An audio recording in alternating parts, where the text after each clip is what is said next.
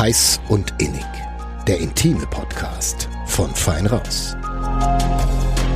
Hallo und herzlich willkommen zu einer neuen Folge Heiß und Innig, dem intimen Podcast von Fein Raus. Mein Name ist Lena Wölki. Und mein Name ist Johannes Alles. Und heute hatten wir Jay zu Gast. Sie kommt aus der Oberpfalz und hat einen besonderen Nebenjob. Genau, sie verdient Geld mit Sex. Und das Besondere bei Jay ist, sie ist non-binär, das heißt, sie sieht sich weder als Mann noch als Frau, steckt aber in einem Frauenkörper. Grundsätzlich ist Jay wirklich ein Ausbund an Toleranz und Offenheit und das zeigt sich auch bei ihren Kunden. Ja, genau. Ablehnen tut sie nämlich mal grundsätzlich niemanden, denn sie sagt, Orgasmen hat jeder Mensch verdient. Viel Spaß bei der Folge mit Jay. Hallo Jay, schön, dass du bei uns bist. Du bist ein bisschen gefahren, um hier zu uns zu kommen. Einen weiten Weg aus der Oberpfalz. Aus der Oberpfalz, ja. ja genau. Durch den Sturm zu euch. Ja, stimmt, ja. Unter oh, ja, erschwerten genau. Bedingungen auch noch. Genau. Ich sitze jetzt also hier mit zwei Oberpfälzerinnen heute, mhm. was mich äh, besonders freut. Und äh, Jay, Natürlich wollen wir heute nicht über die Oberpfalz reden, sondern über das, was du unter anderem dort auch tust. Also ich erkläre nochmal für unsere Hörerinnen und Hörer, sage ich schon mal, verrate ich schon mal, du hast deinen Hauptberuf, über den wir auch gleich nochmal reden können, ähm, den du in Berlin ausübst. Und dann hast du diesen Nebenberuf.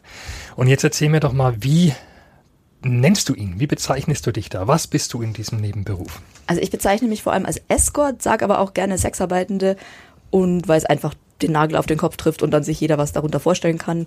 Ich differenziere so ein bisschen für mich zwischen zum Beispiel, also Escort und Prostitution, weil Prostitution für mich so dieser legale, rechtliche Begriff ist, der auch ein bisschen negativ konnotiert ist und Escort auch eher trifft, was ich mache, weil ich zum Beispiel nicht auf der Straße arbeite. Ich werde auch, ich gehe auch, also ich arbeite auch in keinem Bordell, sondern mache Hausbesuche, mache Hotelbesuche.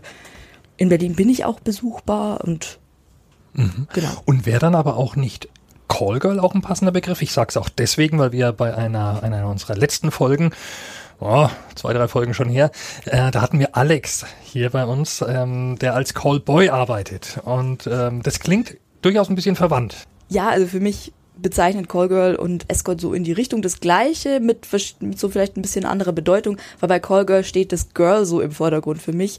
Und ich persönlich bin nicht binär, heißt, ich bin weder Mann noch Frau von der Identität her. Bin als Frau geboren, habe auch sehr lange in der Rolle gelebt, aber identifiziere mich eben als jemand, der zwischen bzw. außerhalb dieser dieses Spektrums steht. Und deswegen finde ich, also fühle ich mich mit Callgirl einfach nicht so wohl. Zum anderen hat Girl auch noch so dieses Verniedlichende, wo ich sage, ich bin eine erwachsene Person. Deswegen ist Escort so für mich der, der perfekte Begriff. Verstehe. Okay. Du ähm, machst das in der Oberpfalz, bietest du deine Dienste an, aber auch in deinem Hauptwohnsitz. Genau, Berlin, und deutschlandweit. Ne? Also man muss sich als sexarbeitende Person in Deutschland anmelden und registrieren und auch anmelden, wo Mensch dort irgendwie arbeiten möchte. Und da habe ich dann gleich gesagt, nee, ich mache ganz Deutschland, weil dadurch, dass ich zwischen Berlin und Bayern eben pendle und auch gerne auch reise, wenn es irgendwie beruflich oder nebenberuflich notwendig wird, dann hat sich das gut angeboten für mich. Und worüber findest du dann deine Kunden und Kundinnen? Also in erster Linie ist es Kauf mich, das ist so eine sehr äh, perfide genannte Seite, hm, die ja. ähm, von der habe ich als erstes gehört und hatte die dann auch ausprobiert und da sehr viele nette Kontakte getroffen, sehr viele Leute, die inzwischen auch zu Stammkunden geworden sind, auch tatsächlich Leute, wo ich sage, hey, inzwischen sind wir befreundet, so ein bisschen über diese professionelle Ebene hinaus und dadurch, dass ich es halt nebenbei mache und nicht als Hauptjob, ist es wirklich aktuell die einzige Plattform, wo ich bin. Ich bin zwar auf Instagram und kriege da ab und zu mal Nachrichten, aber der Hauptteil meiner Kontakt, äh, Kontakte erfolgt wirklich über Kauf mich. Okay, bevor wir näher in deinen Nebenjob einsteigen, würde mich mal noch interessieren, was denn dein Hauptjob ist. Mein Hauptjob ist Texter. Ich schreibe Texte, vor allem Werbetexte zurzeit. Und ähm, ja, auch ein bisschen Fiction, uns eigene Projekte, die sind leider ein bisschen zu kurz gekommen in letzter Zeit. Aber hauptsächlich bin ich eine von diesen Marketing- und Website-Menschen, die äh, das Internet mit Texten und Wörtern füllt. Hm. Machen wir in gewisser Weise auch. Ne? Also wenn wir nicht gerade podcasten, Lena. Ne? Ja, stimmt. Jetzt momentan sprechen wir das Internet voll. genau, ansonsten texten wir auch sehr gerne. Ja, das Internet braucht ja auch Audio, deswegen. Eben. genau. Okay. Wie oft bist du denn in Berlin? Wie oft bist du in der Oberpfalz? Also im Moment etabliert sich so ein vier Wochen, zwei Wochen Rhythmus oder drei Wochen, zwei Wochen Rhythmus, weil ich eben in der Oberpfalz auch meine Familie habe und da doch auch ganz gerne mal Zeit damit verbringe.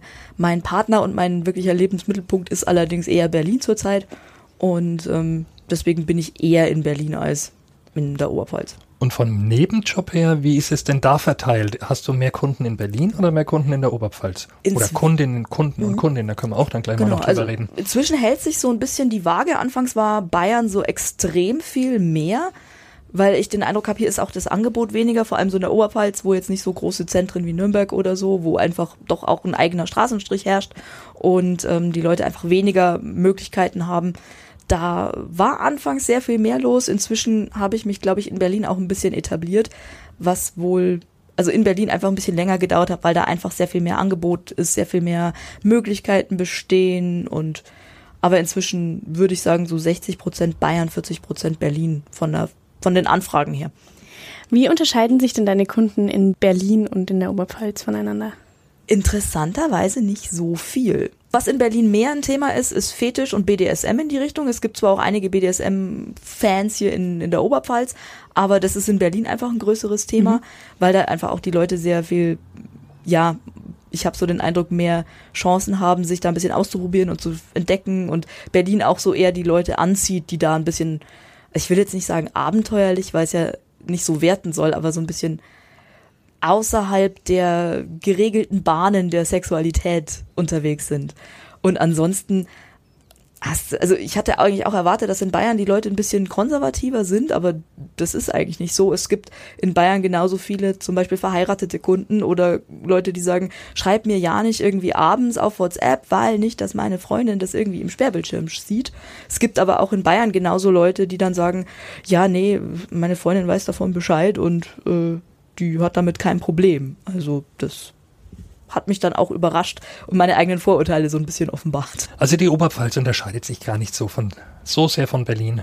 Hätte das gedacht. da. Ja, wer hätte das Ja. gedacht? Genau. Sie haben alle Sex und sie haben alle Spaß an Orgasmen. Ja. Da muss natürlich die Frage der Fragen kommen. Wie kamst du dazu, ähm, es, äh, Escort zu werden? Das hat bei mir eine, würde ich jetzt mal sagen, eine recht interessante Antwort, weil ich hatte mir den Nebenberuf oder den, das Berufsfeld an sich schon so mit 18 an überlegt und dachte mir, oh, das kann ich mir eigentlich vorstellen. Allerdings war ich mit 18 noch extrem in einer, also noch nicht unbedingt in einer Depression, aber in einem sehr niedrigen Selbstwert und einem sehr, mit einem sehr schlechten Selbstbild wo ich mich nie getraut hätte, irgendwie zu sagen, hey, ich verlange jetzt Geld dafür, dass jemand mit mir Zeit verbringt. Und hatte mir damals auch gedacht, ja, für mich zahlt doch kein Mensch. Und äh, hatte dann eben auch ein paar Jahre mit äh, definitiver Depression und ein paar sehr dunkle Jahre. Und aus denen bin ich dann langsam rausgekommen. Und je besser es mir ging und je mehr selbstbewusster ich dann auch wurde, desto mehr hatte sie dieser Gedanke wieder bei mir im Hinterkopf sich festgesetzt, um zu gucken, hey, was kann ich denn da ausprobieren? Und hatte dann geguckt, mir gedacht, ich versuch's jetzt mal, ich gebe dem mal eine Chance. Ich arbeite mal als Escort oder ich mach mal wirklich sexuelle Treffen oder sexuelle Handlungen gegen Geld und gucke, gefällt's mir wirklich so, wie ich erwarte, dass es mir gefällt oder wie ich es mir vorstelle oder nicht. Und je nachdem habe ich dann gedacht, bleibe ich dann dabei oder höre es halt dann wieder auf, wenn es mir keinen Spaß macht. Und bei mir war es dann eben so, dass es mir tatsächlich Spaß gemacht hat und einen sehr witzigen therapeutischen Nebeneffekt hatte, weil mir diese Erfahrungen und diese externe Validierung und dieses jemand gibt tatsächlich Geld aus, um mit mir Zeit zu verbringen und hat Freude an meinem Körper, den Körper, den ich jahrelang so schrecklich fand und den ich jahrelang irgendwie so niedergemacht habe und auf einmal ist der so ein Quell der Freude und der Befriedigung und auch so wirklich der Erleichterung für andere Leute und ja, für mich hatte das so einen sehr coolen Effekt, dass er mir auch in meiner Recovery und meiner Therapie ge geholfen hat. Und als ich das meinen Therapeuten auch erzählt hatte, die waren auch sehr positiv überrascht und deswegen auch nicht so ablehnend dem gegenüber. Kannst du uns mal erzählen, wie das erste Mal ablief und was das für ein Gefühl für dich war? Also das allererste Mal war noch so eine Online-Geschichte. Also ich habe eine Zeit lang dadurch, dass halt Corona auch war, erst so ein bisschen online den Weg dazu gefunden und würde ich jetzt nicht unbedingt vergleichen. Also es war ein sehr guter Einstieg, weil es halt dann mit der Kamera dazwischen doch nochmal eine andere Ebene ist, sagen, ich ziehe mich jetzt von einer unbekannten Person aus und masturbiere da irgendwie und gucke und ähm, also das war sehr aufregend, aber noch sehr einfach sehr, sehr sicher, dadurch, dass ich halt in meinem eigenen, meiner eigenen Wohnung war und nicht mit jemand anderem. Und das allererste Mal war auf einem Oberpfälzer Dorf, interessanterweise, mit jemandem, den ich auf Kaufmich kennengelernt habe und der ja einfach auch sehr sympathisch war, sehr nett und ich mich da sehr sicher gefühlt habe. Ich habe natürlich einer Freundin auch die Adresse geschickt und die Handynummer von dem Man Mann geschickt, um einfach auf Nummer sicher zu gehen und war doch sehr nervös, aber auf eine sehr positive Art und Weise. Und allerdings, als es dann so losging und so der erste Kuss kam, habe ich gemerkt, hey ja, das ist ja was ganz Natürliches und ich soll mich jetzt, also ich habe mich dann einfach auf den Moment eingelassen und es sehr genossen, muss ich sagen. Es hat funktioniert. Ja. Also, und es klingt so, als sei das noch gar nicht so lange her, oder? Äh, ja, also ich bin offiziell quasi erst seit Juni 2021 angemeldet und ja, war halt dann vorher online unterwegs, mhm. weil ja durch die Pandemie auch einiges nicht war und ich dachte mir so, oh, ich hätte, würde gerne, aber ich darf ja nicht und was ja auch total Sinn gemacht hat wegen Virus-Eindämmung und überhaupt und aber dann bin ich quasi noch eine sehr, sehr neue Person in diesem Gewerbe sozusagen. Mhm. Wie oft triffst du denn jemanden als Escort? Wenn ich wollte, glaube ich, könnte ich das tatsächlich jeden Tag machen.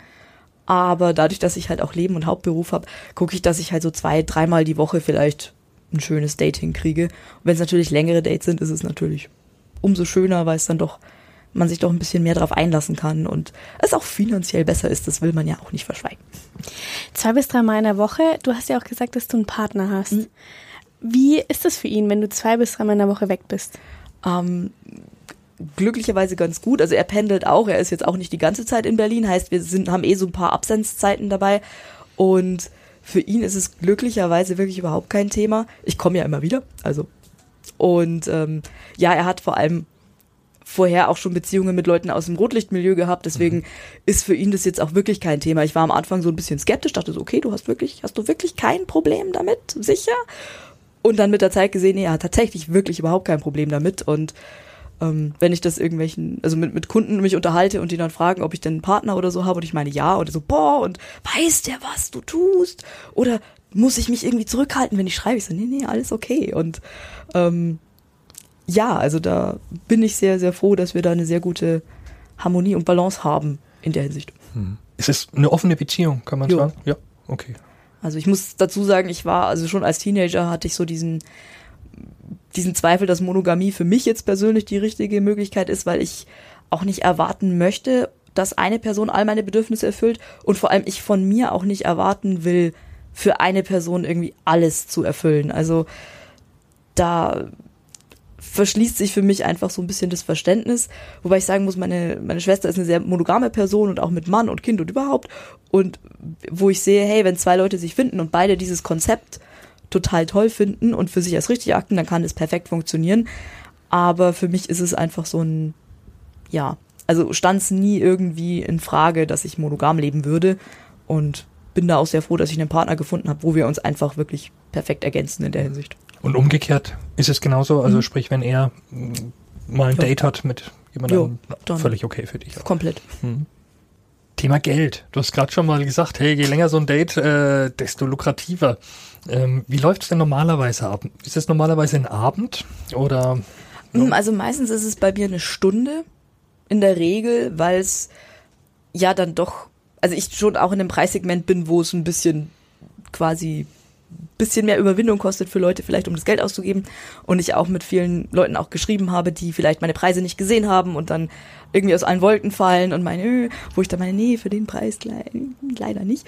Ähm, aber manchmal gibt's auch schon ganze Abende mit drei, vier Stunden oder seit neuestem habe ich jetzt auch ab und zu mal so Overnight-Buchungen, wo ich dann am Abend quasi bis zum nächsten Morgen bleibe, was dann schon einfach auch sehr schön ist, weil kein Zeitdruck herrscht. Also ich mag diese Stundendates total gerne, weil es einfach ein sehr überschaubarer Rahmen ist und es ist jetzt ein bisschen unverbindlicher. Vor allem, wenn man sich noch nicht so wirklich kennt, dann ist so eine Stunde ein schöner Rahmen, sich kennenzulernen, sich ein bisschen zu spüren, zu merken, hey, was macht uns beiden Spaß? Und genau, wenn es allerdings länger ist, dann hat man einfach weniger Zeitdruck und mehr, kann sich wirklich mehr darauf einlassen, sehr viel mehr Sachen ausprobieren und da freue ich mich dann auch abseits des Finanziellen, dass es dann etwas länger geht. Und ganz konkret gefragt, so eine Stunde Jay kostet? Ich weiß nicht hundertprozentig, ob ich sagen soll, weil Ah, okay. im Escort-Bereich das einfach eine Sache ist, die jede Person selbst beschließt und jeder so seine eigenen Preise setzt. Und ähm, ja, ich auch sehr selten von anderen höre, was sie quasi verlangen. Andererseits steht's bei mir auf der Seite. Also ich bin im Girlfriend-Bereich, bin ich bei 200 Euro die Stunde. Und ja, wenn man dann natürlich drei, vier Stunden bucht, kann man sich ausrechnen, wie teuer das dann wird. Und zwölf Stunden sind dann natürlich ein bisschen billiger, als wenn du sagst, ich mache jetzt irgendwie zwölf mal zwei Stunden, äh, 200, weil sonst, das wäre auch ein bisschen extrem. Schlafen wollen wir ja auch. Jetzt hast du gerade schon den Girlfriend-Bereich gesagt. Das heißt, es gibt ja offenbar da ganz unterschiedliche Bereiche in äh, Vorlieben, nehme ich immer an. Ähm, erzähl uns mal doch davon, Ja. was, was du tust, was du anbietest. Also anbietest. genau, also dieser Girlfriend-Bereich, wo ich habe leider noch kein besseres Wort dafür gefunden als dieser Girlfriend-Bereich. Das ist halt einfach dieses normale Sexualität gemeinsam ausleben. Also normal ist vielleicht ein falsches Wort, aber diese dieses klassische Küssen, Geschlechtsverkehr, vielleicht auch anal mit dabei, oral sich gegenseitig verwöhnen, vielleicht auch mal gemütlich kuscheln danach auf jeden Fall oder vorher irgendwie mal essen gehen, so in die Richtung. Und also ich trenne für mich so Girlfriend-Bereich und Fetisch. Fetisch ist dann so wirklich diese BDSM-Richtung oder alles, was so mit Fesseln und Lustschmerz etc. einhergeht, wo ich mich auch immer mehr ausprobiere. Es gibt dann auch noch so ein Thema Bizarr, was so nicht so hundertprozentig, ich gehe zur Domina oder ich gehe zum Dominus, sondern ich gehe zu einer Bizarre-Lady, die auch so ein bisschen Fetisch in die Richtung macht, wobei ich da nicht so hundertprozentig sicher bin, ob es da überhaupt Grenzen gibt oder ob es wirklich nur so eine Eigenbezeichnung ist, weil also die Leute, die sich als Domina bezeichnen, meistens auch eben eine wirkliche Ausbildung haben, da ganz viel auch gelernt haben, sehr viel Erfahrung gemacht haben, bevor sie wirklich in diese Macht oder in diese dominante Position gehen, wo ja auch sehr viel schiefgehen kann. Deswegen bin ich froh, dass ich von meiner Natur her eher im devoten Bereich unterwegs bin. Also ich dann eher die Person bin, die gefesselt wird oder die dann quasi sich unterwirft in Anführungszeichen. Und da kommt es natürlich dann auch drauf an, was wird gewünscht, was sind so die, die Vorgaben, wenn quasi bleibende Spuren so für ein paar Tage hinterlassen werden sollen oder es ein bisschen härter zugeht, dann würde ich natürlich ein bisschen mehr verlangen, weil es mich ja dann doch vielleicht auch einschränken kann die nächsten Tage. Deswegen ist das immer so eine Fallfrage.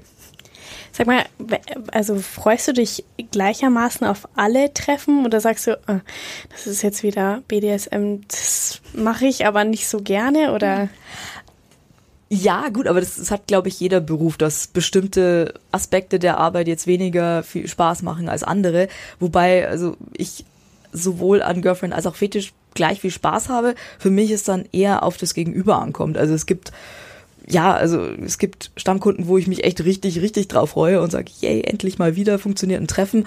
Und es gibt auch Leute, wo ich halt sage, ja gut, also wir verstehen uns und es passt. Es ist jetzt nicht jemand, wo ich sagen würde, oh nee, will ich nicht mehr treffen.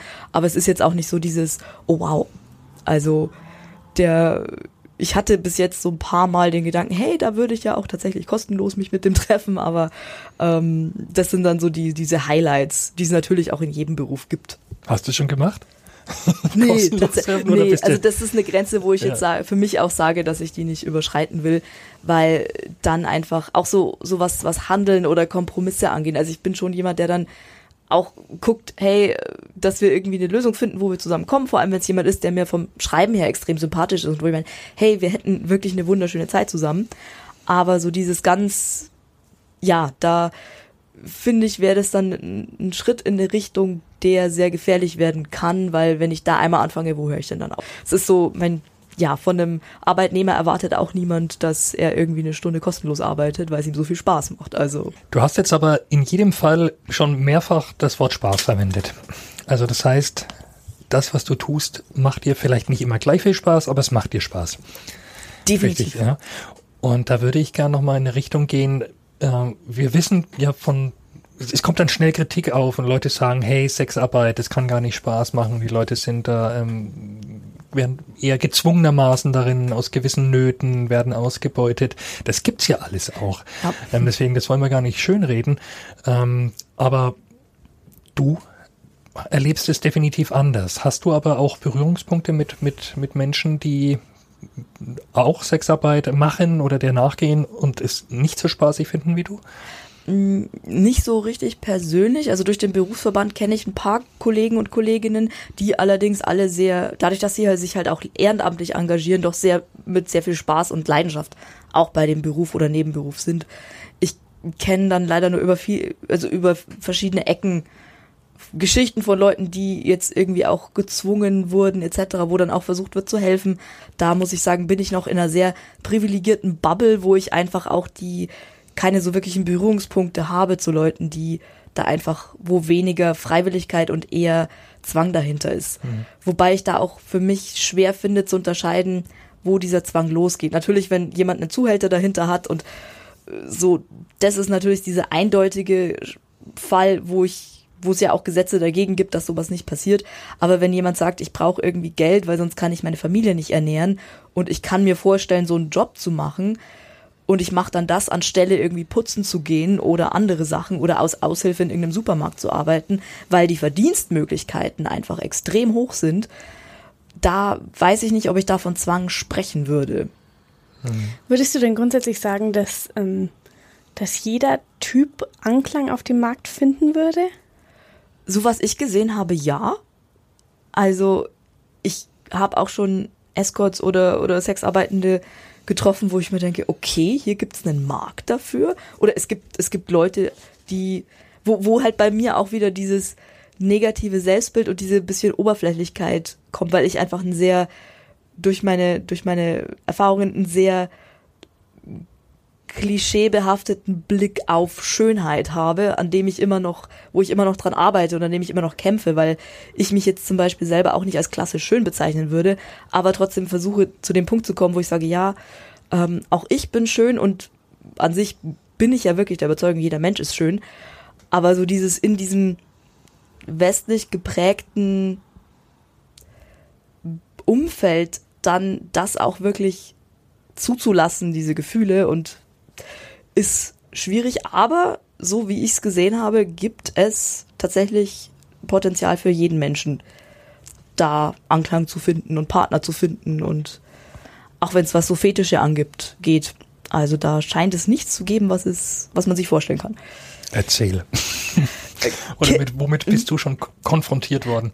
Äh, mit dem Kitzelfetisch zum Beispiel. Ich wusste nicht, dass das ein Fetisch ist. Bin persönlich extrem kitzlig, deswegen passt es ja ganz gut.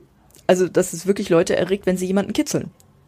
Also Und- nicht gekitzelt werden, Sondern gibt es vielleicht genau, auch, ja. Wahrscheinlich schon, aber halt dieses, ich kitzle eine andere Person und das erregt mich. Und das fand ich total faszinierend und auch so ein bisschen putzig und dachte mir, cool. Und war zwar anstrengend, weil gekitzelt werden durchaus anstrengend sein kann mit der Zeit. Oder was ich auch sehr, ähm, ja, auch, auch eine sehr schöne Begegnung, die ich hatte, war mit jemandem, der steht darauf, gewindelt zu werden und so ein bisschen, also nicht unbedingt als Kind behandelt, aber so mit Windel und überhaupt und irgendwie Duzi dann irgendwie rumzuspielen. Und den hatte ich über eine Anzeige auf mark.de, die haben auch so eine Erotik-Seite gesehen. Also ich habe seine Anzeige gesehen, dass er quasi jemanden sucht, der ihn da quasi so verwöhnt und ihn windelt. Und ich fand dieses Selbstbewusstsein total toll, wie er einfach sich präsentiert und meinte, das ist mein Fetisch, das tut mir gut, das mag ich und ich brauche halt jemanden, der das mit mir macht. Und also das Treffen war auch extrem schön und sehr lebensbejahend irgendwie und sehr so diese, dieses Positive an der Diversität und dass jeder Mensch doch ja einzigartig ist und sich auch nicht schämen braucht, welche Fetische er hat, solange sie im Einvernehmen mit anderen Menschen passieren. Wobei, oder bei welcher, bei welcher Anfrage würdest du denn sagen, also du kannst dir ja wahrscheinlich grundsätzlich aussuchen. Ja. Ähm, bei welcher Anfrage würdest du sagen, nee, sorry, da bin ich raus? Also es gibt so bestimmte Tabus. Also ein Tabu habe ich festgestellt für mich ist Kaviar. Das ist quasi ja alles, was mit Kot zu tun hat. Und Das nennt sich Kaviar. Genau, das nennt sich Kaviar. Also finde ich Okay, ganz wusste- nett, dass es eine Umschreibung dafür Okay. gibt. Aber äh, so, ja, nee, ich, ich habe keine Lust darauf, Leuten auf die Brust zu scheißen. Also, nö. Also ich habe ein bisschen rumprobiert und festgestellt, nee, es ist, nein, es ist wirklich nichts mein. Weil ich auch jemand bin, ich will jetzt nichts kategorisch ausschließen, aber wenn ich dann quasi ein bisschen rumprobiere und merke, nö, also solche Anfragen lehne ich dann ab. Auch ähm, was so extreme Erniedrigungen angeht, da habe ich genug in meinem eigenen Kopf. Das brauche ich jetzt auch nicht irgendwie im, im Nebenjob. und extreme Schmerzen, weil ich festgestellt habe, meine Schmerztoleranz oder das, was ich so quasi wegstecken kann als devote Person in BDSM-Situationen, ist jetzt nicht so hoch, wie ich gedacht hätte, dass es ist. Und also ja, ich mag Schmerzen schon bis zu einem bestimmten Punkt, aber bei mir ist recht schnell der Punkt erreicht, wo es einfach nur noch wehtut und ich mir denke, bitte aufhören. Ja. Und also da auch wirklich es echt Leute geben, gibt, die da sehr viel brauchen, um auch wirklich befriedigt zu sein und dann irgendwie 100 Schläge mit dem Rohrstock und dann irgendwie komplett rot sind am ganzen Körper und dann das genießen, wenn sie sich irgendwie ein Kleid anziehen und dann so zum Abendessen gehen und das dann die ganze Zeit spüren. Und ja, was ich auch sehr faszinierend finde, wie unterschiedlich die Menschen sind. Hm. Und ja. Zu den, nochmal kurz zum Windeln und, und Kitzelfetisch, die Frage, ist sowas dann das Vorspiel? Also kommt es dann noch zum eigentlichen Sex oder ist quasi das Kitzeln dann wirklich die, die Nummer, sag ich jetzt mal. Ja, also das ist so die, die Nummer eins und der quasi Orgasmus, der kommt dann quasi so als Nebeneffekt mit dazu. Also mhm. es ist dann wirklich das so als Hauptakt. Beim Windeln auch, also natürlich, der meinte, er braucht jetzt nicht nur gewinnen, also mhm. es kommt ihm jetzt nicht nur auf die Windeln drauf an, aber es ist so ein großer Teil. Also Vorspiel ja, aber auch so ein bisschen eher Hauptspiel des Ganzen. Wie lang bist du gekitzelt worden? das fasziniert mich, dieser Also Fetisch. so, ich glaube 45 Minuten oder so war es schon, wobei, also wir schon mit Pausen, weil er dann irgendwann auch extrem fertig war, weil es ja auch anstrengend. Ja, glaube ich, ja. Aber ja, doch, es war anstrengend. Nochmal kurz zu den, zu den Sachen, die du nicht so gerne magst. Hattest du denn auch mal, unabhängig davon, dass du etwas nicht, dass dir etwas nicht so gut gefallen hat, eine Situation, in der dir das auch einfach zu weit ging und in der vielleicht der andere auch gar nicht so auf deine Bedürfnisse Acht gegeben hat? Leider ja, allerdings noch nicht häufig. Also da bin ich auch sehr froh, dass ich noch nicht so viele negative Erfahrungen hatte. Also ich hatte einmal ein Date, wo bestimmte Sachen abgesprochen waren, zum Beispiel eben auch kein Kaviar und dann hat er versucht, es herauszufordern und meinte, oh ja doch, das findest du doch geil, das findest du doch geil. ich so, hm, hm. Und ja, also nach dem Treffen saß ich dann auch wirklich heulend im Auto nach Hause und das war echt so ein, okay, gut, mit dir treffe ich mich nicht mehr, aber mhm. das war dann, gut, das war relativ am Anfang von meiner Laufbahn, wo ich auch noch nicht so selbstsicher war, indem ich ziehe jetzt hier eine Grenze und ich breche jetzt ab. Also ich habe es mir überlegt, dass ich sage, ich breche jetzt ab, aber war noch nicht an dem Punkt, also wollte, dachte mir, nee, komm, es ist ja nicht so schlimm und, mhm. und vielleicht, ja, da weiß ich jetzt im Nachhinein, wo ich einfach hätte sagen müssen, hey, bisher und nicht weiter, entweder du hörst jetzt auf oder ich gehe. Und da gab es noch ein anderes Treffen, also der hatte Deep Throat und Anal hatte er quasi gebucht und auch so für ein bis zwei Stunden und ich dachte, gut, wir treffen uns halt dann im Hotel und unterhalten uns erstmal, ein bisschen Vorspiel, so ein bisschen, weil Deep Throat ja auch was ist, was durchaus sehr anstrengend sein kann und doch vielleicht ein bisschen Vorbereitung braucht. Aber bei ihm war das so, so, ja, nee, erstmal gleich hin und dann gleich loslegen und nach drei Minuten dachte ich mir, okay, ich kriege keine Luft mehr, ich würde jetzt hier gerne aufhören. Und äh, ja, da habe ich dann auch, da bin ich auch noch sehr stolz auf mich, dass ich da innerhalb von fünf Minuten, wo er dann einfach auch nicht vor allem auf meine Signale gehört hat. Mhm. Also gut, sprechen konnte ich nicht so wirklich, aber so, man sollte doch eigentlich auch merken, wenn es der anderen Person jetzt gerade nicht so wirklich Spaß macht oder sie so ein bisschen kommuniziert, hey, ähm, mhm. slow down, hat er überhaupt nicht gemacht, wo ich halt dann auch gesagt habe, hey, nö, ich gehe jetzt. Und wurde glücklicherweise am Anfang bezahlt, heißt, das war kein, weil sonst glaube ich, hätte ich das noch ein bisschen länger rausgezögert, wenn ich mir dachte, hey, nee, ich habe mein Geld noch nicht bekommen. Und dann ist es natürlich noch so ein bisschen, hm, aber solche Sachen sind natürlich ein, ein Risiko in dem Beruf, so wie jeder Beruf Risikos hat oder Risiken hat. Und wobei ich schon sehe, dass der Beruf durchaus riskanter sein kann als andere. Aber da verlasse ich mich durchaus oder kann ich mich sehr gut auf mein Bauchgefühl verlassen, weil es mich in 95 Prozent der Fällen auch wirklich nicht enttäuscht und es wirklich sonst sehr respektvolle Menschen sind, die auch Grenzen respektieren und auch entweder im Vorhinein sehr gut absprechen, was möglich ist, was nicht möglich ist oder dann eben auch währenddessen immer mal wieder checken und so ist es okay oder so, ja. Ich werde jetzt mal ganz grundsätzlich und frage dich, äh, was ist Sex für dich? Was bedeutet Sex für dich? Also Sex bedeutet für mich jede Art der intimen Berührung, die Freude bereit oder die Befriedigung, Schrägstrich Freude bereitet. Also ich bin jetzt zum Beispiel auch ein Mensch, der jetzt nicht so unbedingt auf Orgasmen aus ist. Und für mich jetzt das kein großer, irgendwie kein Must-Have ist. Und bei mir die zum Teil auch sehr klein ausfallen, wo ich merke, oh schön, aber ist jetzt nicht so dieses große Feuerwerk, was mich der Aufklärungsunterricht zum Beispiel oder suggeriert hat, dass es ist und ich mich dann gefragt habe, ist mir irgendwas mit mir falsch? Aber nö, ist es nicht. Und deswegen, also für mich ist Sex alles, was wirklich mit Berührung zu tun hat, mit Intimität, wo einfach auch eine gegenseitige Freude dann passiert. Mhm. Und du hast gerade ähm, schon das Wort falsch äh, äh, verwendet. Ich merke bei dir ganz stark auch, dass du das, dass du sagst, es gibt kein Falsch eigentlich. Außer die Einschränkung eben, das sind vielleicht Dinge, die nicht ähm, einvernehmlich passieren eben. Genau. Ja, ja würde ich auch so sagen, weil so wie ich es auch erlebt habe in der Praxis und auch vorher in Unterhaltungen in verschiedenen Online-Communities, wo ich war, dass einfach diese männliche Sexualität so vielfältig und verschieden ist und es da wirklich keine Schemen F gibt. Also es gibt so ein paar anatomische Muster, würde ich jetzt mal sagen. Also wer viele Blowjobs gibt, merkt irgendwann, welche Punkte sich einfach für den anderen Menschen richtig gut anfühlen und wenn's bei, wenn das eine nicht funktioniert, dann wird wahrscheinlich das andere sein, weil es da so ein bisschen so eine Wissenschaft auch draus machen kann. Aber so generell was Vorlieben angeht, würde ich auch jedem sagen, dass wenn, wenn du einen bestimmten Fetisch oder eine Vorliebe hast, dann sei doch froh, dass du weißt, was dir gefällt, weil so viele Leute nicht genau wissen, was ihnen gut tut und was sie so richtig erregt und geil macht.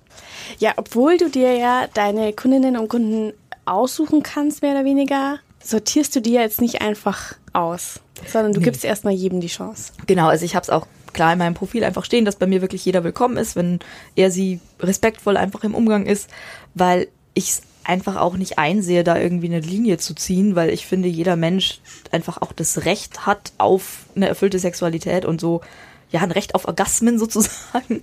Und ich da auch sehr viel, auch schon sehr positive Erfahrungen habe, zum Beispiel mit älteren Kunden, ähm, wo dann, also ich glaube, der älteste ist 74 oder 75 gewesen und wo ich jetzt auch ja, warum sollte ich jetzt irgendwo eine arbiträre Linie ziehen, was Alter angeht oder auch so was Körper angeht? Es gibt einige Escorts, die vielleicht sagen, ja, ab einem bestimmten Gewicht jetzt nicht unbedingt, aber wo ich mir jetzt auch denke, hey, es ist doch, die Leute können doch auch extrem lieb sein und es können sich doch auch da sehr erotische Momente ergeben, auch wenn sie in einem größeren Körper sind. Deswegen ist es mir ganz wichtig, dass ich da einfach erstmal, also das vom Charakter des, oder von dem Umgangston auch abhängig mache. Wenn ich beim Schreiben merke, mm, ja, nee, ist mir jetzt nicht so sympathisch und vielleicht eher ein schwieriger Mensch, dann nehme ich dann doch auch Abstand, aber das hat dann auch nichts mit äußerlichen oder Alter zu tun. Mhm. Du lässt dir also auch kein Foto vorab schicken oder dergleichen. Das haben wir in unserem Podcast-Folge mit, mit dem Call bei ihm gehabt. Der macht das so, der lässt sich eins schicken. Mhm. Also wenn die Leute mir eins schicken wollen, gerne, damit ich auch einfach weiß, hey, wer kommt dann oder zu wem, wer ist dann hinter der Tür, wenn ich klingle. Aber es ist jetzt kein Muss bei mir. Also da ich hätte dann gerne doch eine Handynummer und wenn ich bei einer Adresse bin, dass ich dann einfach so ein bisschen eine Rückversicherung habe und falls irgendwas ist, was ja, ja, lieber einmal zu viel nach der Handynummer gefragt oder lieber einmal zu vorsichtig sein, als dass es dann irgendwann gebraucht würde und ich hab's nicht. Äh, apropos, hast du, du hast ja gesagt, beim ersten Mal hast du es deiner Freundin geschickt. Hast du da jetzt immer noch irgendwie so ein Sicherheitsnetz, wenn du dich ja. mit jemandem triffst? Also inzwischen ist es auch mein Partner, der, dem ich dann auch ganz gerne sage, hey, ich bin jetzt dann da und da und so lang ist ungefähr gebucht. Und einmal ist es irgendwie passiert, dass ich gesagt habe, ja, Hoteldate irgendwie zwei, drei Stunden und irgendwann klingelt mich dann mein Handy wach, weil wir sind eingeschlafen. Oh, ich so, okay. ups, ja, nee, mir geht's gut. Ich bin auch gleich auf dem Weg nach Hause. Es war so, ja. Aber gut, dann es funktioniert zumindest. Ja, definitiv. Sind es überwiegend Männer, oder auch Frauen? Also es sind vor allem Männer, es sind auch ein paar Paare dabei. Leider hatte ich noch keine Anfrage von einer Frau oder von einer Transperson, aber da glaube ich auch, dass bei Frauen so das Bedürfnis oder auch bei, bei Frauen, die auf Menschen in Frauenkörpern oder auf, andere Frauen stehen, einfach auch das Bedürfnis geringer ist, eine, eine Dienstleistung in Anspruch zu nehmen und vielleicht auch ich nicht auf dem, also glaube auch, dass Kauf mich nicht das Portal dafür ist. Also ich glaube, dass ich da auf anderen Portalen aktiv sein müsste, um mehr solche Kunden zu akquirieren. Wobei ich bei Kauf mich nicht hinterherkomme. Deswegen, hm. so gerne ich auch äh, meinen Kunden bzw. Kundinnenstamm etwas ausweiten würde, was Diversität angeht, ist gerade zeitlich so ein bisschen ein Limit gesetzt. Zu dir kommen sicherlich auch Verheiratete. Ähm, wie gehst du damit um? Ist das irgendwie ein Unterschied für dich, ein Problem oder sagst du, Oder nein? Also ein Problem ist es für mich nicht. Es ist an sich auch für mich jetzt nicht ein großer Unterschied zu, wenn jemand ist, der, der Single ist, der zu mir kommt.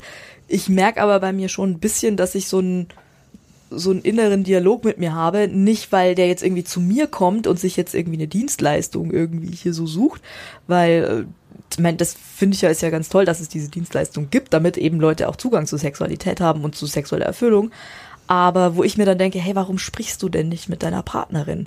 Warum musst du das jetzt irgendwie groß verheimlichen?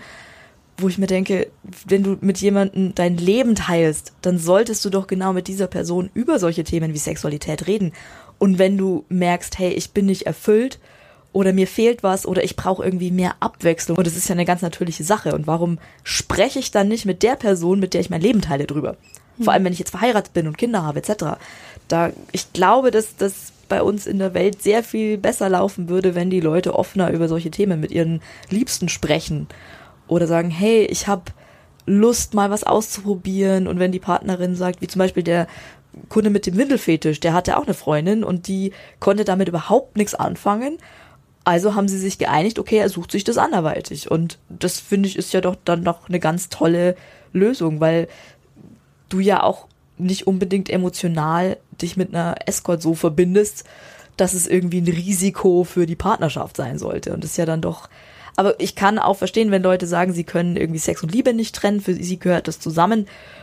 Dann wird es natürlich dann schwierig, solche Unterhaltungen zu irgendeinem Kompromiss zu finden, wo beide irgendwie glücklich sind damit. Hm.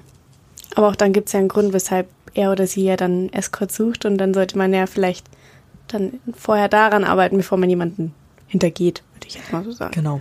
Also, wo ich sage, wenn, wenn jemand seinen Partner hintergehen möchte, in Anführungszeichen, dann ist es deren Problem. Ja.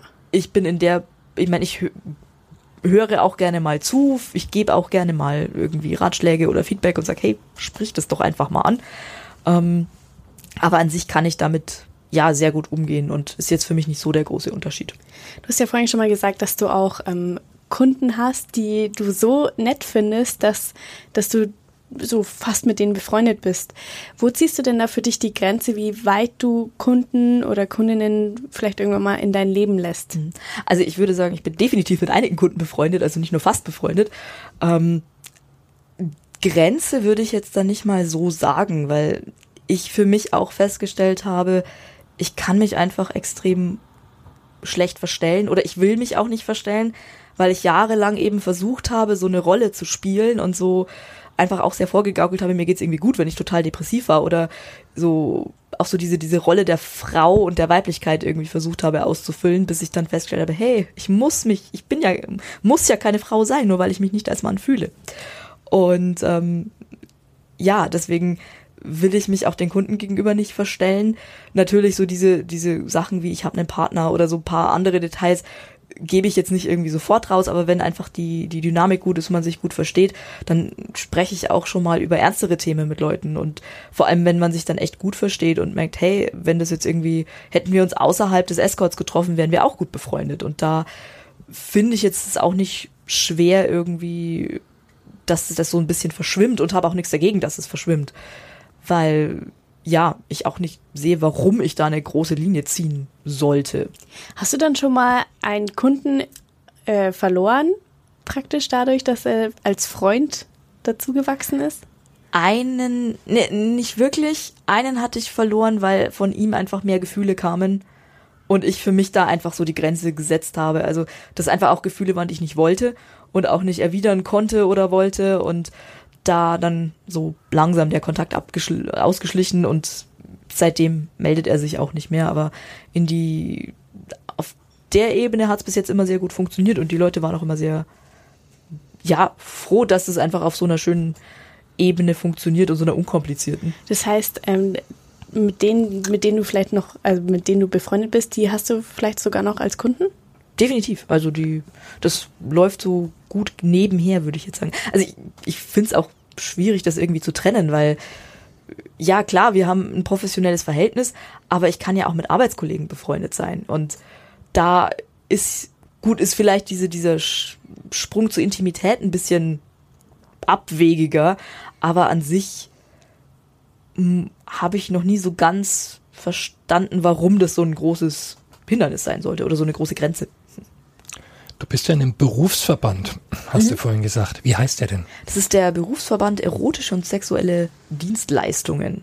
Das ist der tatsächlich der größte, sagen wir mal, Hurenverband Europas und gibt's jetzt auch schon einige Jahre. Die Gründungsmitglieder sind auch noch aktiv und haben sich eben zusammengeschlossen, um so eine, ja, die Arbeitsbedingungen zu verbessern, um einfach auch eine Lobby zu schaffen für die Sexarbeitenden, weil es ja da doch sehr wenig Lobby gibt.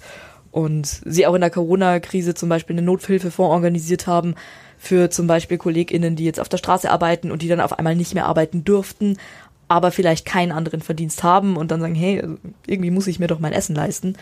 Und ja, auch ganz viel politische Arbeit machen und Aufklärung und ja. Da. Und ich komme einfach auch aus einer sehr politisch aktiven Familie, deswegen, deswegen war es für mich auch sehr klar sofort, als ich gesehen habe, oh, es gibt einen Berufsverband, okay, ich muss eintreten. Okay. Und bin da auch so ein bisschen im, so als für Awareness zuständig und helfe da auch, habe da auch schon ein paar Seminare zu Antirassismus und Antidiskriminierung gegeben, weil mein, mein äh, Studium-Hintergrund mich da ein bisschen prädestiniert dafür und dann kann ich mich auch ein bisschen ehrenamtlich einbringen, auch wenn ich leider nicht so viel machen kann, wie ich gerne machen würde im Moment.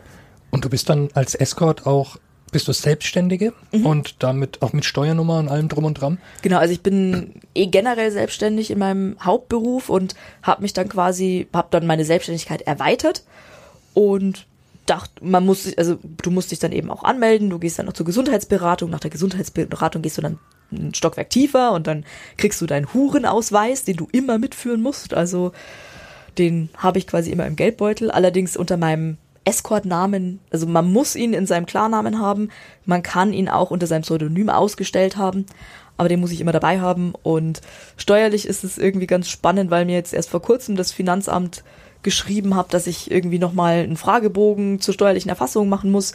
Ich habe dann angerufen und meint, aber ich bin doch schon seit 2016 selbstständig und seit zwei Jahren komplett Vollzeit und hä?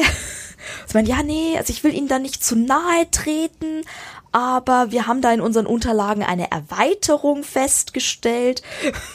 Und das war eine sehr witzige Unterhaltung, weil die äh, Mitarbeiterin des Finanzamts doch sehr, äh, es ihr durchaus unangenehm war, dieses Thema anzusprechen.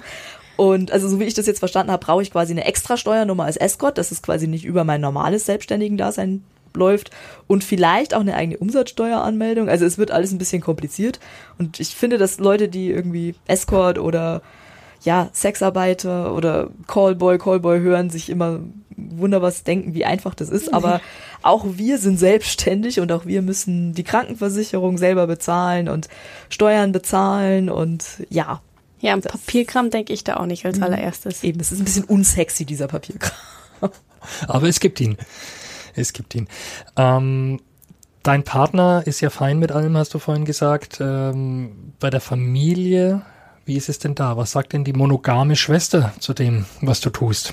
die war, ist und ist nicht so begeistert von der Sache, wobei ich jetzt hoffe, dass ich dadurch, dass sie jetzt gesehen hat, mir geht's gut, ich mache das wirklich aus Spaß, mir macht mit, mir tut es auch gut oder mir tut es, also jetzt zum Beispiel nicht schaden, dass sie da sich vielleicht auch ihre Meinung ein bisschen geändert hat, aber also in, in meiner Familie, ich fand es wichtig, dass ich es ihnen sage, weil es einfach auch ein relativ großer Teil meines Lebens inzwischen geworden ist und auch ein großer Teil meiner Identität.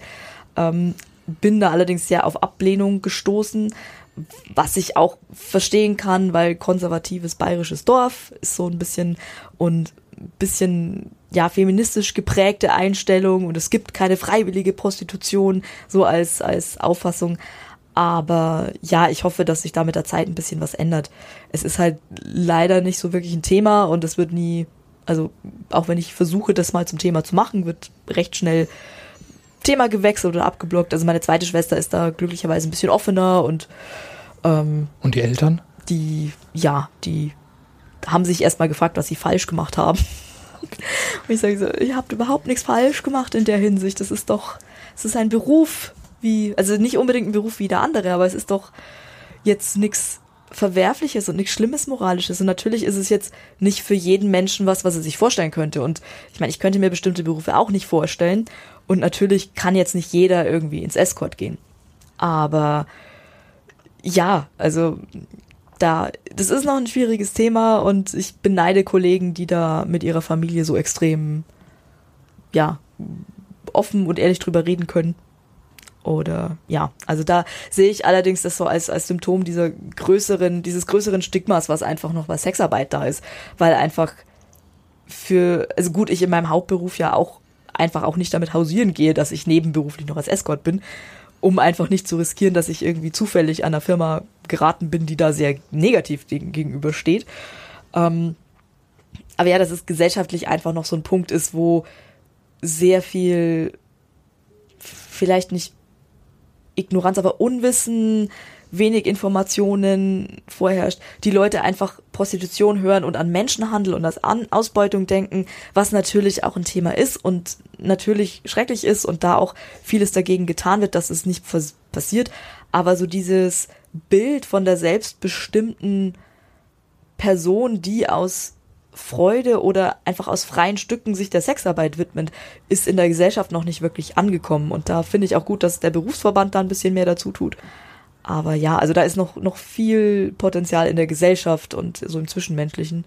Interessanterweise haben die meisten äh, engen Freunde aus dem Freundeskreis, auch von meinem Partner und mir, da null Problem. Also ist dann auch immer ganz witzige, witziges Gesprächsthema oder ähm, Erzählst du dann von deiner Arbeit?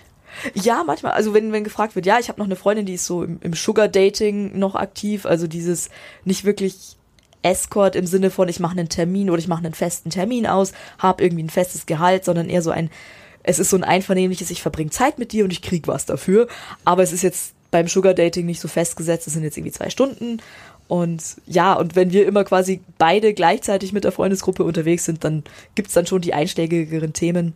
Oder auch Freunde, die dann sehr fasziniert einfach auch von der ganzen Abläufen sind und auch sagen, ja, und wie findest du die Kunden und wie läuft es dann ab und schlechte Erfahrungen. Also, dass da einfach mhm. auch ganz viel Interesse da ist, aber halt so ein, so ein gesundes, neugieriges Interesse, um einfach zu gucken, hey, was sind denn diese Lebensrealitäten? Genauso wie ich halt dann frage, hey, was machst du den ganzen Tag im Büro? Und was ist so deine Arbeitswelt oder was ist dein Leben so außerhalb der, wir gehen gemütlich was essen? Könntest du dir denn auch mal vorstellen, dass du deinen Hauptjob ähm, irgendwann an den Nagel hängst? Und nee, nein, auf keinen Fall. Also für mich ist es sehr wichtig, dass ich Escort als Nebenberuf mache und Sexarbeit als Nebenberuf, weil es für mich einfach diesen Spaßfaktor braucht. Weil wenn ich mir vorstellen würde, es wäre mein Hauptjob und ich müsste es tun, um meine Rechnungen zahlen, dann glaube ich, dass der Spaßfaktor sehr schnell verloren geht und ich sehr schnell in so eine, oh ja, der ist mir jetzt vielleicht nicht so sympathisch oder mein Bauchgefühl ist nicht so ganz, aber er bietet mir irgendwie 800 Euro. Und yay, das ist irgendwie das Essen für den Monat, fünfmal. Dann deswegen ist für mich ganz klar, ich würde nie das irgendwie als Hauptberuf machen, weil da für mich einfach die Gefahr zu groß ist. Und ich halt auch das Privileg habe zu sagen, es ist mein Nebenjob. Und halt auch sehr privilegiert bin in der Art, dass ich sagen kann, ich kann mir einfach aussuchen und wenn ich keine Lust habe mal an einem Tag, wo ich sage, oh nee, es ist dann kann ich ja auch problemlos sagen. Und das würde ja dann wegfallen, wenn es jetzt hauptberuflich wäre. Da müsste ich doch sehr gut haushalten können, dass das irgendwie geht. Du bist non-binär, das heißt, ähm, du siehst dich weder als Mann noch als Frau, bist aber als Frau geboren, steckst auch in einem Frauenkörper. Wann war denn da für dich der Moment, dass du gemerkt hast, hm, das bin nicht ich? Also dieser Identifikationsprozess ging an sich schon relativ früh los. Ich habe es bloß nicht gemerkt. Also ich habe schon immer als Kind und als Teenager gemerkt, hey, nee, ich fühle mich in meinem Körper nicht so wohl. Durch den Aufklärungsunterricht habe ich dann auch von Transmenschen gehört und dachte so, oh, vielleicht bin ich ja einfach im falschen Körper. Habe aber festgestellt, nee, ich fühle mich nicht als Mann. Und ich brauche jetzt, ich würde mich jetzt auch nicht irgendwie besser in meinem Körper fühlen, wenn ich jetzt zum Beispiel einen Penis hätte. Und hatte dann so bei Ausschlusskriterium, okay, wenn ich mich nicht, wenn ich kein Mann bin, dann muss ich eine Frau sein. Und halt dann versucht, mich mit dieser Identität zu arrangieren und zu sagen, Gut, ich hatte auch ein sehr Klischee oder so bestimmtes Frauenbild drin, wo ich sage, das muss ich, dem muss ich entsprechen, um eine richtige Frau zu sein, um quasi dieses Frausein richtig zu machen, weil ich da einfach noch eine sehr perfektionistische Ader hatte und ein sehr, ja, so, so ein bisschen Schwarz-Weiß-Denken hatte, wo ich glücklicherweise inzwischen sehr weit weg davon bin. Und ja, habe dann durchs Studium interessanterweise und durch andere ja Mitstudierende, die sich als nicht binär identifizieren oder eben auch im Transspektrum sich identifizieren, so ein bisschen mehr einen Einblick gekriegt und auch erfahren, hey, es gibt nicht nur Mann und Frau und wenn du also und als Transperson gibt's jetzt nicht nur entweder du bist eine Transfrau oder ein Transmann, und, sondern es gibt da ein ganzes Spektrum und so dieses ich muss mich nicht entscheiden, weil es ist eigentlich keine Entscheidung. Es ist ein Spektrum. Natürlich, biologisch sagen dann immer alle, ja, natürlich gibt's doch entweder oder, aber selbst da, also guck dir doch mal die, äh, die, die außergeschlechtlichen Merkmale von irgendwie 50.000 Frauen an. Du hast 50.000 individuelle Ausprägungen dieser Identität. Und genauso was Körperformen angeht. Und für mich geht's ja vor allem auch um diese soziale Identität und dieses soziale Geschlecht in Anführungszeichen. Also, dass es wirklich darauf ankommt, wie identifiziert sich die Person. Ich habe zum Beispiel auch eine Kollegin, die ist eine Frau, aber im männlichen Körper geboren und hatte noch keine Operationen, aber sie ist ja trotzdem eine Frau, auch wenn sie jetzt im, noch im Körper eines Mannes in Anführungszeichen agiert. Wo, ja, also ich es auch sehr interessant gefunden habe, wie ich das Leuten erkläre, am besten, um es recht schnell verständlich zu machen, weil die meisten Leute damit einfach noch nicht so irgendwie zu tun hatten und auch bei manchen auch so, so der grundlegende, ach ja, geschlechtliche Orientierung oder das, die geschlechtliche Identität und sexuelle Orientierung sind jetzt zwei verschiedene Sachen. Also, dass jetzt meine nicht-binäre Identität nichts damit zu tun hat, wen ich liebe. Also zufälligerweise Menschen alles, aller Geschlechter. Also da bin ich jetzt auch sehr quasi nicht binär offen. Ähm, aber ja, das ist. Hat es denn irgendeine Auswirkung auf deinen Nebenjob? Deine Am Anfang ja, weil ich quasi, als ich angefangen habe, war so ein, hey, ich bin nicht binär, ich bin trans. Und als so möchte ich auch auftreten, weil eben einfach auch ein bisschen mehr Awareness für das Thema zu schaffen. Dann habe ich mich bei Kaufmich registriert und festgestellt, oh, es gibt eine dritte Option und war total happy, dass es nicht nur Mann und Frau gibt. Hab mich dann als trans registriert und im Profiltext auch eben von nicht binär und überhaupt und meinte, ja, weiblicher Körper, aber nicht binär und ähm, bekam dann trotzdem sehr viele Anfreu Anfragen von Leuten, die einfach der Meinung waren, ich habe einen Penis und meinten so, ja, ich will deinen Schwanz lusten überhaupt. Und du, ich habe leider keinen Schwanz. Also ich würde dir gerne weiterhelfen, aber geht leider nicht. Also und ich dann festgestellt habe, dass dieses Kauf mich Bild von Trans nicht meiner Definition von Trans äh, entspricht, weil unter Trans mit Sternen vor allem nehme ich so quasi ich persönlich jetzt alles, was außerhalb dieser Binarität ist, auch was, was genderqueer oder genderfluid oder Leute, die sagen, ja, also sie, sie, sie fluktuieren da so ein bisschen und ähm, ja, ich dann festgestellt habe, es ist eher hinderlich, dass ich mich da als trans registriert habe, weil einfach die Erwartungshaltung auf der Seite dann eine andere ist mhm. und habe mich dann schweren Herzens dazu entschlossen, okay, gut, dann registriere ich mich halt als Frau und habe allerdings in meinem Profiltext immer noch die Erklärung und es dann doch ganz cool ist zu sehen, wenn jemand meinen Profiltext komplett gelesen hat und auch Interesse hat, dass dann auch nachgefragt wird und so, hey, ich bin näher und äh, wie, wie, wie, oder was bedeutet das? Hatte ich noch, habe ich noch irgendwie keine Berührungspunkte und dann total viel Neugier auch da ist, wo ich dann auch total glücklich bin, wo ich sage, hey, wir können drüber reden, schön. Und ich kann irgendwie da so ein bisschen mehr Awareness schaffen, was ja eigentlich mein Ziel war, mich mit, mit als Trans zu registrieren. Aber es auch ganz viele Leute gibt, die das einfach nicht lesen oder wenn sie es lesen, vielleicht auch denken so, ja, gut. Deswegen bin ich im Escort-Bereich auch eher so in der weiblichen Identität und sehe das teilweise auch so ein bisschen als Rollenspiel an, um mich so ein bisschen auf der weiblicheren Seite auszuprobieren, wo ich für mich festgestellt habe, dass es sehr viel mehr Spaß macht und sehr leicht, sehr viel leichter ist jetzt, wo ich weiß, wer ich bin und was meine Identität ist, einfach auch mal zu sagen, ja, okay, dann ziehe ich mir halt ein Kleid an und mach mal so auf hochfeminin. Und weil es irgendwie der Kunde auch ganz toll findet, denkt man so, ach ja. Und also so in dem Sinne hat es jetzt keine großen Auswirkungen, glücklicherweise. Du sagst ja, dir macht es sehr viel Spaß, was du als Nebenjob tust. Kannst du dir denn vorstellen, das für immer zu machen oder hast du da so einen so einen Plan, okay, die nächsten fünf Jahre, dann will ich irgendwas anderes machen? Also das lasse ich jetzt ehrlich gesagt einfach auf mich zukommen. Ich kann mir schon vorstellen, dass es mir noch lange Jahre sehr viel Spaß macht. Ich habe auch Kolleginnen im Berufsverband, die jetzt auch schon 45, 50 sind oder 55 und immer noch mit Begeisterung dabei sind. Die eine hat äh, letztens auch mal gemeint, ja, sie, sie freut sich jetzt, sie ist jetzt in einem Alter, wo jetzt nicht mehr die älteren Männer zu ihr kommen, sondern die Jungspunde. und sie das ganz toll findet. Und deswegen denke ich jetzt auch, also ich, ich habe jetzt keinen Plan, wo ich sage, ich mache das jetzt fünf Jahre und dann ist Schluss, sondern ich mache das jetzt einfach so lange, wie es mir noch Spaß macht. Und wenn der Punkt irgendwie in drei Jahren ist, wo ich merke, pff, ja, also Lust habe ich jetzt irgendwie keine mehr, dann werde ich es halt dann doch aufhören. Und wenn es noch zehn Jahre so weitergeht, dann auch schön. Also da muss ich sagen, bin ich gespannt, was das Leben und meine Zukunft für mich bereithält. Sehr schönes Schlusswort. Ja, vielen Dank, dass du bei uns warst, Jay. Danke für die Einladung und hat mich sehr gefreut. Ja. Ja, danke für deine sehr, sehr offenen Worte. Ja, ja, genau, das wollte ich gerade auch sagen. Ach, Johannes, das ist schon die, die wievielte Folge Ja. ist Wie viele Folgen habt ihr denn bis jetzt schon aufgenommen?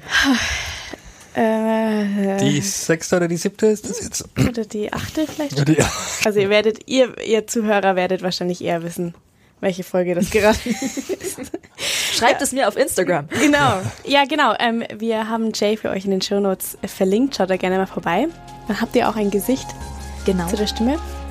Ansonsten bedanke ich mich fürs Zuhören und wir hören uns dann in zwei Wochen wieder. Bis dahin. ciao. Tschüss.